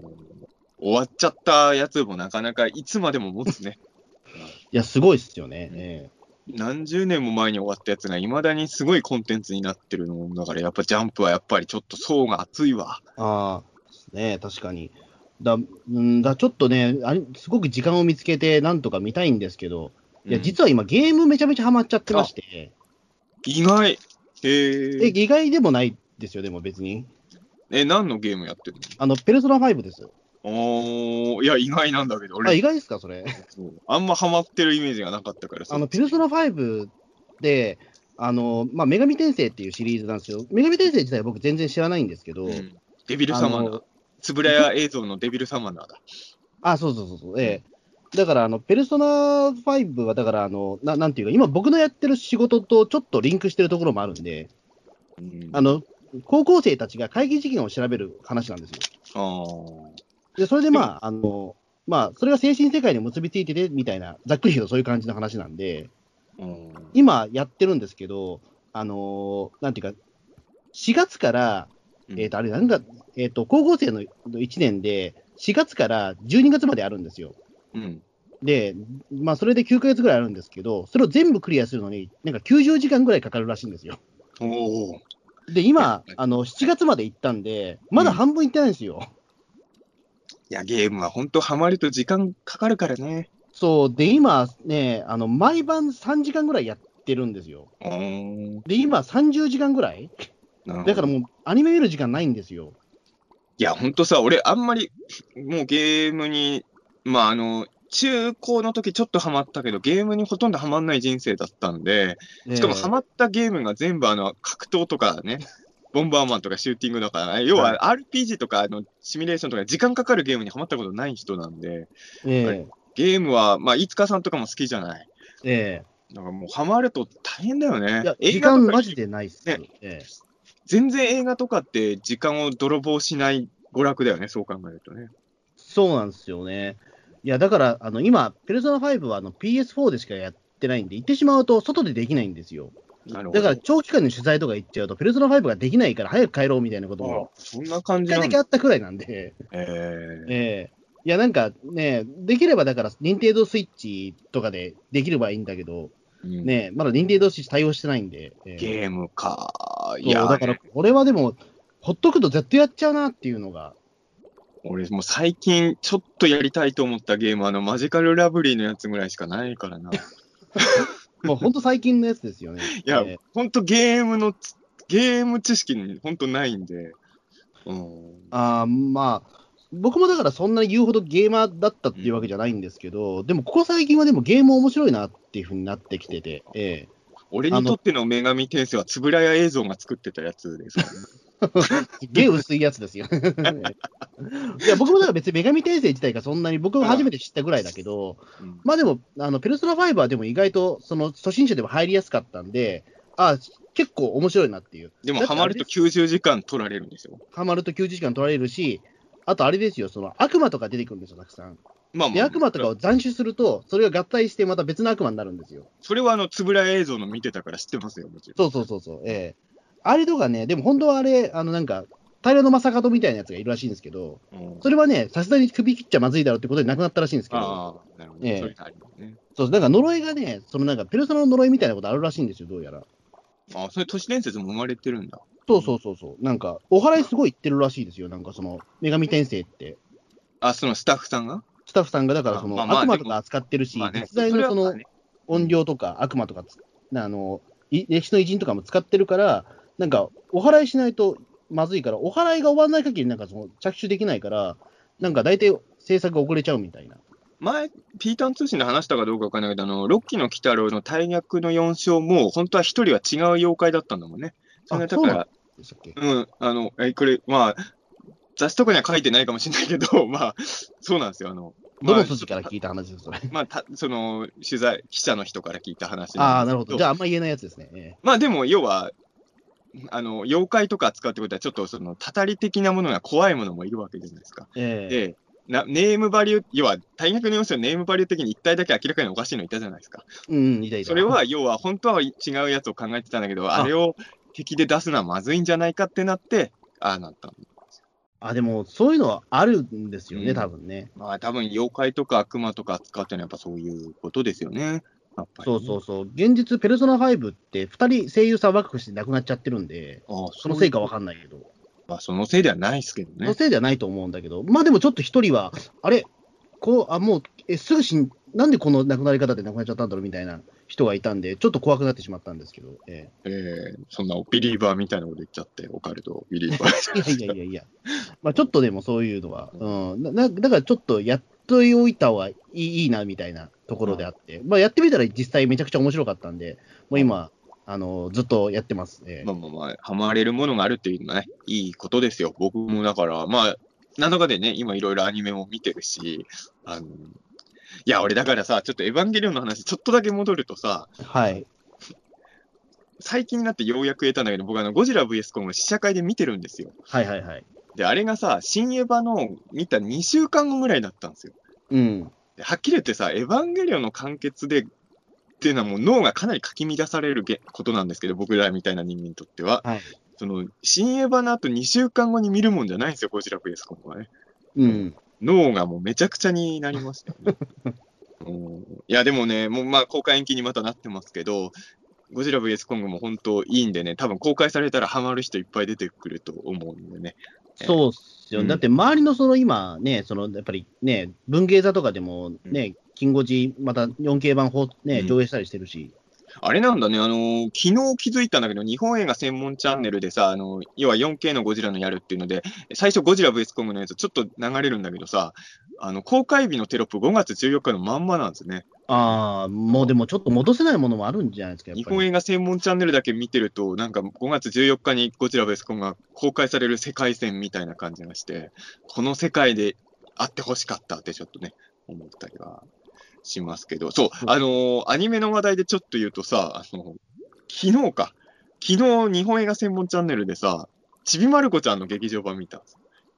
あ、えっと、いつのやつですか？私の好きな歌。ああ、あれ名作ですよね。あれね、あれすごく良くないですか？あれ。僕すごい好きな映画なんですよ、あれ実は。久々に見たけど、いや、いい映画なんだけど、俺多分ね、初見いつだったんだろう。まあ、本当に2度目ぐらいだったんだけど、ただあれ、多分、まあ人によるんだろうけど、まあ俺は当時見た時も結構好きだったけど、大体の子供はいつものテレビのが面白かったって言うんじゃないですかね。あそうなんですよね。だから、あのーなんか、ちょっと古い、例えば1970年代、60年代の、その、日本のその曲が好きな人は、うん。音楽が好きな人はすごいハマってるんですけど、あれって。またあの、ちびまる子ちゃんスタッフが作るある種の当時の歌の PV みたいなシーンがいっぱいあるわけじゃないですか、ある種。そうそう、あれは僕すごくいいよ。あれがなかなかさ、なんかこじこじよりぶっ飛んでてさ、そう、ぶっ飛んでますよね。ええ。なんか、お俺はよか、でも俺当時も結構好きだったんだけど、久々に見たら、あ、こういう映画だったんだっけと思ってよかったうん。大竹栄一とか好きな人は、あれはね、見た方がいいやつなんですけど、でもあれって、あの、DVD になってないんですよね、確あ、かね。な。ってないの？あの、僕もだから、あの、え VHS か、うん。あとあの、なんだっけな、どっかの映画館で、あの、1日だけ上映するっていうことで見に行った記憶がありますよ。あ俺は多分テレビ放、あの、地上波の放送で昔見たっきりだったんですけど、あ、あれソフトが、それ、あ、まあ VHS はなってんだろうけど、音楽の著作権で、確か、えっと、できないから、あ。の、CS 放送と上映だったら大丈夫みたいなことだと思うんですよ。じゃあ俺そんな貴重なもんって知らずに昨日見てたけど、正解だったんだね、見といて、あそうそう、それは正解です。えーだから次見られる機会、本当ないですよ、でも。え。ーあでも、いい映画でしたね、やっぱ、うん。うん、だから、あのまあちょっと、そういうアニメの話でも尽きないんですけれど、やっぱピータン通信的にはちょっと避けてもね、通れない、あの、これからのアニメの話をちょっと最後にあはい。しなきゃいけないなと思うんですけれど、えーまあそれがね、えー今なんかボケようと思ったけど、何も思い浮かばなかったです。まあまあ、スルッといきましょうよ。ね それがねって言って、ちょっと違うのを出して、違うだろうってやろうと思ったんだけど、何も例が出てこなかったんで、あの、やっぱね、あの、こんまあ、これもだから、あの、前回の鬼滅の刃会から収録してから今日までの間にあったことの一つなんですけど、あの、水木しげる先生のね、えーうん生誕100周年プロジェクトで、まあ、4大企画が発表されたじゃないですか。うん。で、まあ、そのうちの2つが、まあ、アニメの新作ということで、まあ、1つはロッキーの鬼太郎の劇場版、すごいですよね、も日本爆裂2。う。いや、違いますよ。日本爆裂2ではないですよ。全然ノリ違うやつなんだよね。あの、鬼太郎の誕生のね、そうそうそう、鬼太郎誕生。だからあの、ロッキーの中で、あの、ほら、結局、水木さんとのエピソードがほとんど描かれなかったのは、映画でやることを最初から想定してたのか、みたいなね。そうですよね。うんだから、あの、僕らもそのね、鬼太郎のね、えっ、と、うん感想会を毎週やってる時も、うんまあ、水木はどうし、ね、まあ、うん結局あんまり長くやれなかったのは、あり割りで正解なのかなと思ったら、やっぱり、そのね、あの、ね、救済措置はあったんだ、みたいなとこ。まあ、多分、映画にわざわざ持ってきたっていうのは、ちょっと今のテレビの地上波の放送構造じゃできないような表現とかも、もしかしたら、設定としてあるのかもしれないですね、その辺の。うん。で、ちょっと一個気になるのは、でも、ロッキーの劇場版なわけじゃないですか、これって。うん。鬼太郎の誕生で、マナちゃんとか出番あんのかねそうなんですかね。でも、まあでも普通に考えたらなないですよね。あのポスター見る限りだと、もうマナの間の雰囲気もなかったからね。うん。まあマナーもだから結局その本編でももう大人になっちゃったしね。いや、でも誕生編だから、ねどう、どうするんだろう。いや別に僕マナーはの先祖みたいな人が出てくるかもわかんないけど。別に嬉しくないですけどね、それは。うん。でも別にマナ出さなきゃいけないとは思わないんだけど、まあ、ロッキーの映画っていうので、例えば、鬼太郎、多分ですよ。ロッキーでもそうだと思うけど、鬼太郎より猫姉さんって多分だいぶ年下設定でしょ一応。うん。だから、猫姉さんあたりも出るかどうかちょっとわかんないよね。あの、い今んとこ発表されてる情報を見る限りだと。今のところだから発表されてるのって、うんえっと、まあその、鬼太郎は沢城みゆきさんですっていうのと、あと、目玉親父じゃなくて、鬼太郎のお父さんが野沢雅子さん。あの、枕返しの回に出てきたようなやつが出てくるかもしれないわけでしょ？そうですね。それ以外は特に発表されてないですもんね。だから、一応6期の映画っていうは言ってるけど、本当5期の時の劇場版みたいなノリとは全然違う映画の可能性もあってさ、これ例えとして正しいかどうかわかんないけど、パトレイバーのテレビ版とパトレイバーの劇場版ぐらいもう別物になっちゃう可能性もあるよね。ああ、まあ、なんだろう、その、つながってるかどうかもちょっと曖昧な可能性もあるかもわかんないですけどね、そこは。そっか、声優さん一緒なだけで必ずしも6期の映画ではない可能性もあるってこと？うん、の可能性も、いわゆる、ちょっと限られてる情報があるから。発表的には6期の世界の映画っていう発表はしてないんだっけ、別に。いや、どうだっけな、なんかでも、ちょっと情報があまりにもないから。なんかスタッフんさんはね、6期のスタッフさんっぽいんだけど、確かに、ちょっと俺もその辺の発表がよく、いや、当時さ、あの時さ、一応4大発表の時、リアルで見てたんだけどさ、うん、順番忘れちゃったんだけどさ、鬼太郎の発表とかあってさ、あれ最後の発表何だったんだっけ？最後が悪魔くん？えっと、なんですっけ、あの、えっと、発劇表順は劇なんとかってあったじゃないですか。なんか劇発表順はちょっと覚えて、いや、だから水木しげるいや最初はだから、あれだ、最初は確か映画だったと思うんですよ。であ、れそうだっけ？あ、違う、最初は悪魔くんか。どれから発表したか忘れちゃったんだけどさ、あのー途中からさ、ちょっとね、うん。途中からこっちは三平来いってなってたから、そう、三平が入ってないみたいになってたんですよ。げ劇芸コンシェルジュみたいなよくわかんないやつが、よよくわかんないくわかんないっちゃいけないんだけどさ、わかんないでください。ーなんかあああったから、なんかそれで、うん、なんだろう、これみたいな。やっぱりあの、四大っていうとさ、やっぱ水木作品で四大っていうと、どうしても鬼太郎悪魔くん三平で、が、もう順当で、もう残り一個はじゃあコケカキーキーかノンノンバートレとか、なんかもいやう、そういう方向に僕ら行っちゃってたからさ、そうそうそうそあ、三平の作品はやっぱないのかっていうね、ちょっと、あのさ、鬼太郎広場ご近所じゃないですか、僕。う。うん、最近三平のできたじゃないですか、つい。うん。で、やっぱりね、感動したんですけど、子供三平人気あるんですよ。いつ行っても三平のあのタヌキとかの周りにも人いっぱいいるのよ。おあのーただ、何のキャラかはみんな分かってないな、あんまりねーあ、。そうか。それはちょっと残念ですね。あのーそれはあの、ロッキーの、あの、北郎広場できた時は、ロッキーぬらりひょんもいなかったから、ぬらりひょんも結構何これって言われてたんだけど、当時は。そうそうそうんあの、や、でもね、俺的には嬉しかったのは、もちろん知っててくれたら、それ知っててくれたで嬉しいんだけど、元ネタのキャラ知らなくても子供とかが集まるっていうのはやっぱ魅力があるってことなんですよ。う。まあ、やっぱりまあ、その、見た目もわかりやすいですもんね。まあ、確かに。カッパとタヌキだから。ええあ、でもタヌキはね、結構な勢いで猫だと思われてまあ、す。そうか。でも確かにそうか。うん。猫ちゃんって子供が集まってる。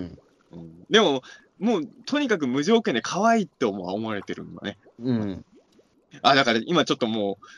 先に言っちゃいましたけど、悪魔くんもアニメでやるわけですよ。うん。だから、鬼太郎の映画と悪魔くんのアニメが発表されて、しかも悪魔くんの方は、まだどういう形態で発発表されていくかも一応まだ言ってないんだよね。あの、そのキービジュアルだけうん。決まりましたっていうのと、あと、その、うんえっ、と、プロデューサーとかとが決まったみたいな、うんプロデューサーと脚本が決まったぐらいでしたっけ、多分、いろいろ決まってんだろうけど、まだ言えないっていうことだよね。とりあえず、だから、その、水木しげる先生の、うん。えっ、と、その、ね、2000 2022年 ?100 周年に合わせてうん。やるみたいなことになってると思うんですけど、うんあでもなんかこの前でもあれですよ、でも、はいあの、鬼太郎のロッキーのプロデューサーのね、中富さんのインタビューきのなんか記事があったんで見てみたら、うん100年の授業は2024年まで続くって言ってましたね。うん。いやいいと思いますよ。あのーこの間ほら、仮面ライダー50周年の発表もしてたじゃないですか。うん。あのー50周年の年に公開されるやつの発表はむしろ少なかったですからね。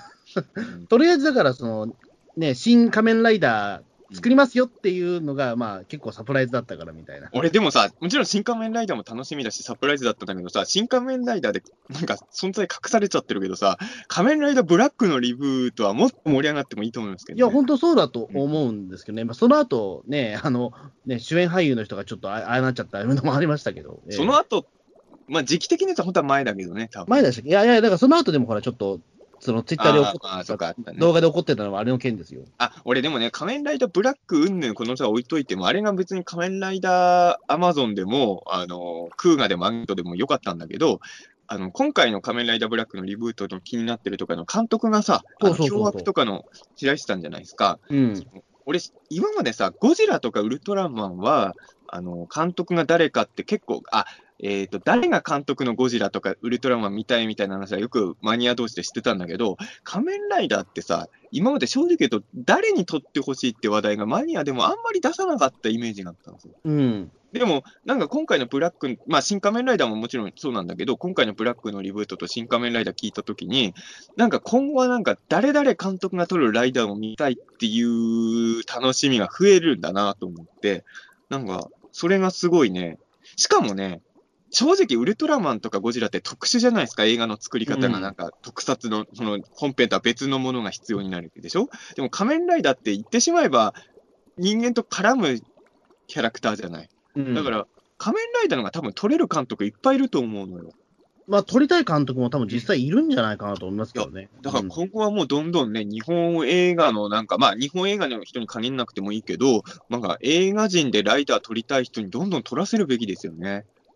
うん、いや、そうですよね。だからまあ、今回の白石監督のね、そのブラックが成功したら、もういろいろ多分ね、あの、まあ、それこそ新、ね、新シリーズじゃないですけど、その庵野監督の。あの、やっぱりの、続けばいいと思うけどね。うん深作健太監督にあの仮面ライダー龍騎でバトロワのリベンジしてほしいですよ。それはいいっすね。バトロワ2があんなことになっちゃったけど、仮面ライダー龍騎で、あの、親父の作ったバトロワのリベンジを果たしてほしいよね。もうね、やっぱり20年経ってるからもうね、深作監督ももうすごいだってね、レベルアップしてるはずですから。あの後ね、あのジャンル映画いろいろ健太監督撮られてるんで、今こそ、あの、龍騎でバトロワのリベンジをしてね。まあだったら俺バトロワ2普通に見たいな。龍騎絡まないでも。ええ、まあそうかもしんない。いや、バトロワもったいないと思うんで、あのまま眠らしとくのはね、本当に。いや、そうですね。だからね、まあちょっとあれは結構ね、ハプニング的な、まあハプニングって言っちゃあれだけど、ちょっとね、深作金次監督の休止っていうのが大きすぎたから。まあ、バトロワ2は本当メイキングビデオはめちゃくちゃ面白いんですけどね。うんね、本編がちょっとやっぱり、いや、でもあれはだから別にそのね、息子さんのせいではないと思うし、えー、まあ、仕方がなかったなっていう、ね、現場が混乱しちゃったんだろうなっていうのね。っていうのはもうひしひしとそれはもう分かってしまったから、えー、ね、まあちょっとアニメから話がね、外れましたけれど、まあまあ、やっぱ記念イヤーにね、大きいものがどんどん発表されてて、ライダーもそう、ラでもライダーもあれだよね、仮面ライダーダブルはアニメでやるんだもんね。ああ、そうそうそう、ね、ウッドタンってね、ウッドタン。まあそれも楽し、だあれだよね、あの、まあウルトラマンではないんだけど、つぶれ、グリッドマンも仮面ライダーもアニメでもやるわけじゃないですか。うん、ゴジラもだけど、なんかなんか変な時代ですよね、そう考えるとね。まあそう思うとね、ザ・ウルトラマンってやっぱりすごく早かったんだろうと思いますよね、今思うと。ちょっとじ、つぶらやわ。グリッドマン自体もよくそれ言われてたじゃん、あの実写の方ね。うん。つぶらややっぱりいつも時代の先を行き過ぎちゃうんだよね。うん。そうですね。だって、ウルトラマンが誕生して、だって10年ちょっとで、だって、そのアニメにしようって考え方があって、うん、それを実現してしまったわけですから。いや、つぶれは本当ね、俺そこら、本当すごいと思ってさ、あの、例えば、なんかイケメンヒーローブームみたいなのってクーガが作ったみたいに言われがちだけど、絶対にクーガの前にあったウルトラマンガイアなんですよ、最初は。うん、まあ、イケメンヒーローブームがどこがからなのかって定義は難しいんだけど、クーガ的なヒットの仕方の土台は俺ガイアだったと思うんですよ。あと、仮面ライダー今ガンバライトとかそのディケイド以降やってるけど、その前につぶらやプラ大怪獣バトル仕掛けてるじゃないですか。うん、いつもつぶらって早いんだけど、なんかうまくいったのは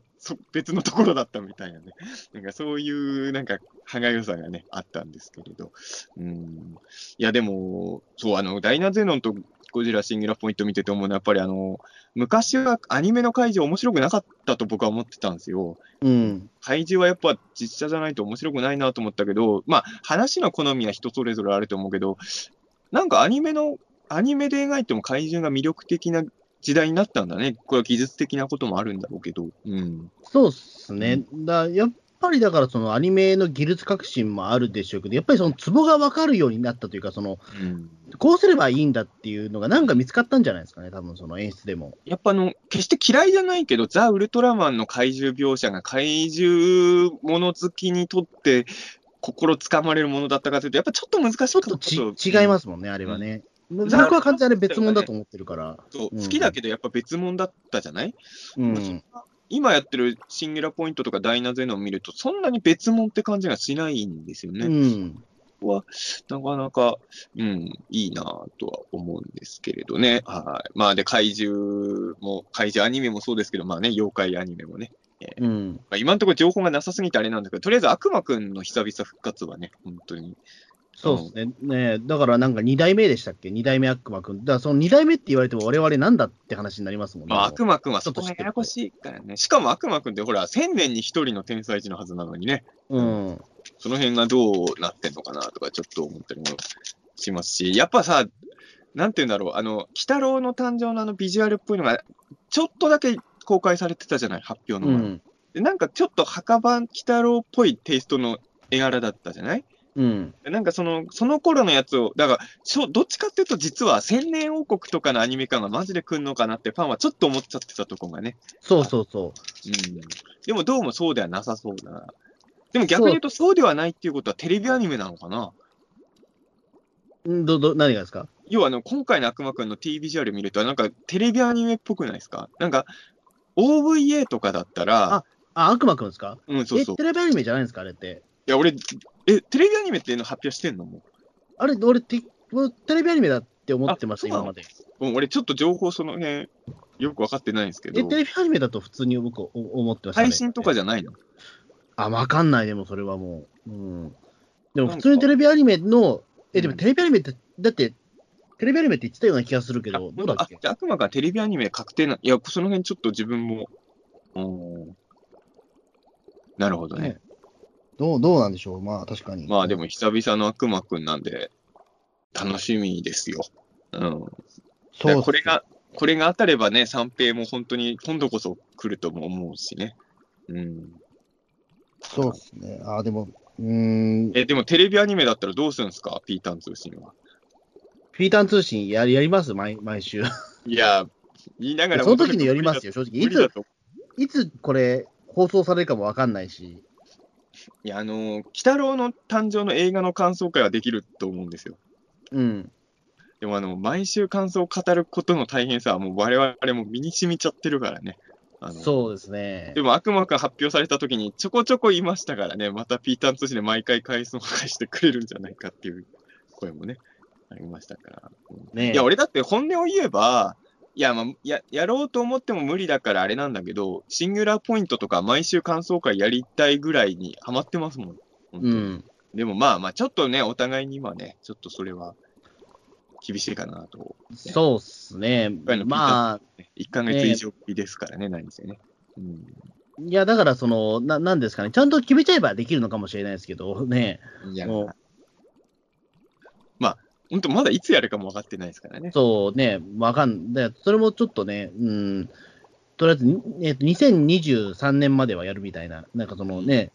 その100年事業はやるっつってたから、まあ、ちょっとギリギリになるかもわかんないし、それは。ええまあ、あの、毎週やるかどうかは別として、1回はやるでしょ。一回は間違いなくやるでしょうね。だからまあまあ、その、鬼太郎誕生と悪魔くんの新作アニメの感想会も、まあ、ピーターとしては絶対にやっていきたいなええと、ね。そうですね。あと、全然アニメじゃないけど、あの、妖怪大戦争は今年でしたっけ？あそうこれさ、俺思ったんだけどさ、盛り上がってなさすぎじゃないですか？いや、妖怪ファンの間で、マジで。あの、俺前のどうしちゃったんでしょうね。前の妖怪大戦争の時はさ、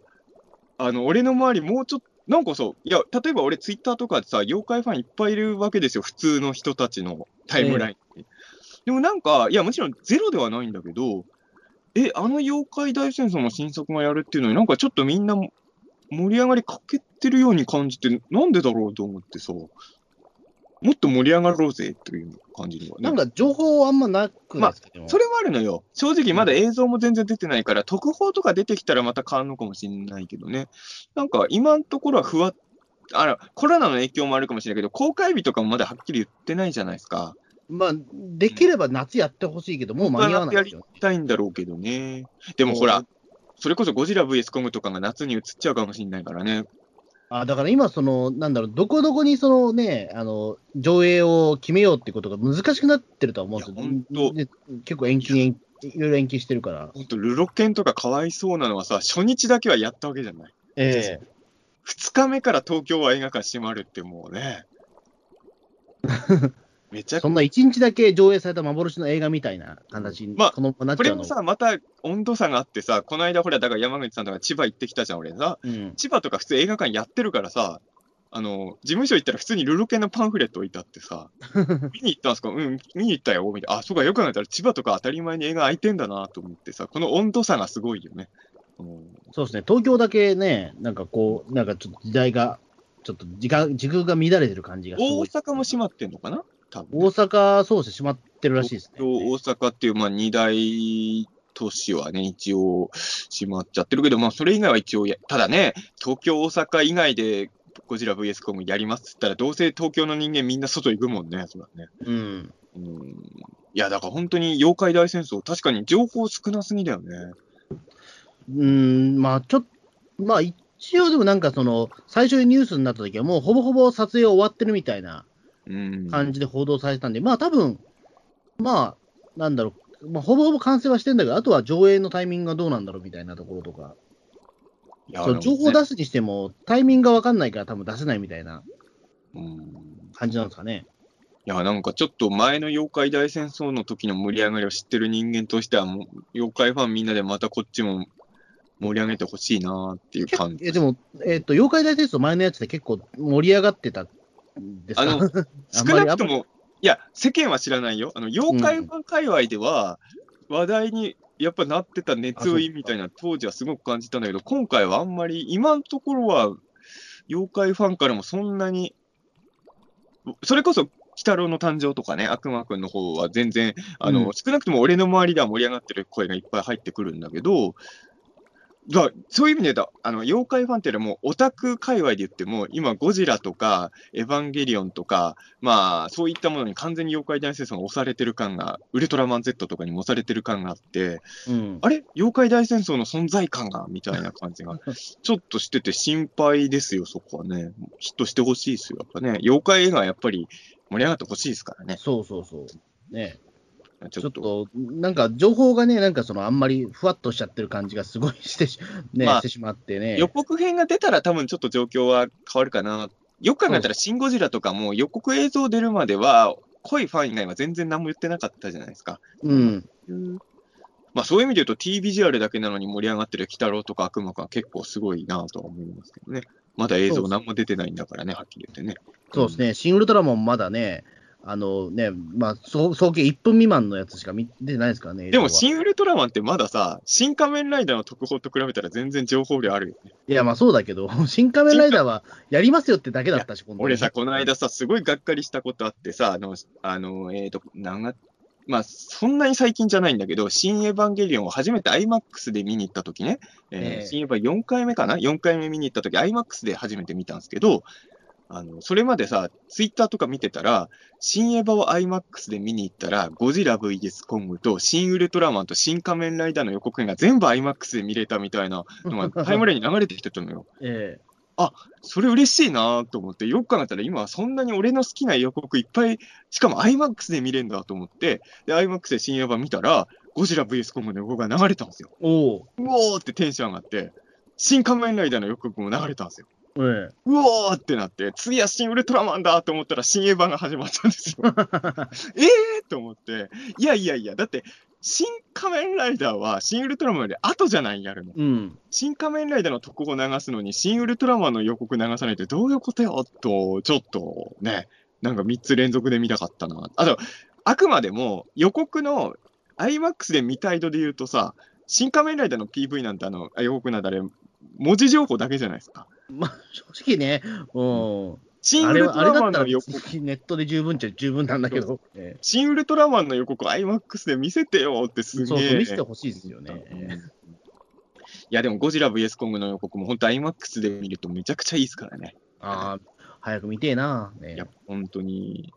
いや、俺ね、試写で一回見てるけど、ええもう映画としては見れてないんですよ。ああ、そうですね。死者だとやっぱりちょっと違いますもんね、やっぱり。あの、試写室 IMAX にした方がいいと僕は前から思ってるんですけど。いもうめっちゃお金かかるじゃないですか。それや、でも、ほら、試写を見せるってのは記事とか書く人に見せるわけだから、いい、最高の状態で見せた方が、まあその興奮が記事にもなるから、試写室はなるべくいい環境にした方が絶対宣伝のためには最終的にはいいと僕は思うんですけど、うん。まあ、あと、それとは話別で、あの、もちろん何も言えないんですけれど、これはもう発表されてることだから言うけど、ゴジラ VS コンが本当決着つくんですよ、ゴジラとコンが。うん。で、それは前前からもう聞いてたから、あの、もうどっちが、まあ、どっちが勝つか負けるかドキドキしてるかっていうより、あれはゴジラが負けないでほしい、負けるとしても嫌な負け方しないでほしいっていう、もう、そういうモードでずっと映画を見てたから、あの、初見は映画として見てないんですよ。ああ、うんだから早く映画としての初見をしたいというかね。そっかうん。これだけは聞いていいと思うんですけど、はいあの吹き替えと字幕だったらどっち行った方がいいですか？でも、でも俺字幕でしか死者見てないんですけど。いや、でもほら、わかるじゃないですか、例えばその、うんなんだろう、そのね、えっ、と、ギャレゴジの最初に、だから、その、あれは最初に絶対吹き替えで見ちゃダメな映画だったと思うんですよ。あのね、まあ、最初は字幕で見た方がいいと思います、ああ、あじゃあ字幕で見よう。えただ、あの、2度目とかは、例えば 4DX とかで見たいってなったら普通に吹き替えでいいと思います、ね。ああと、あの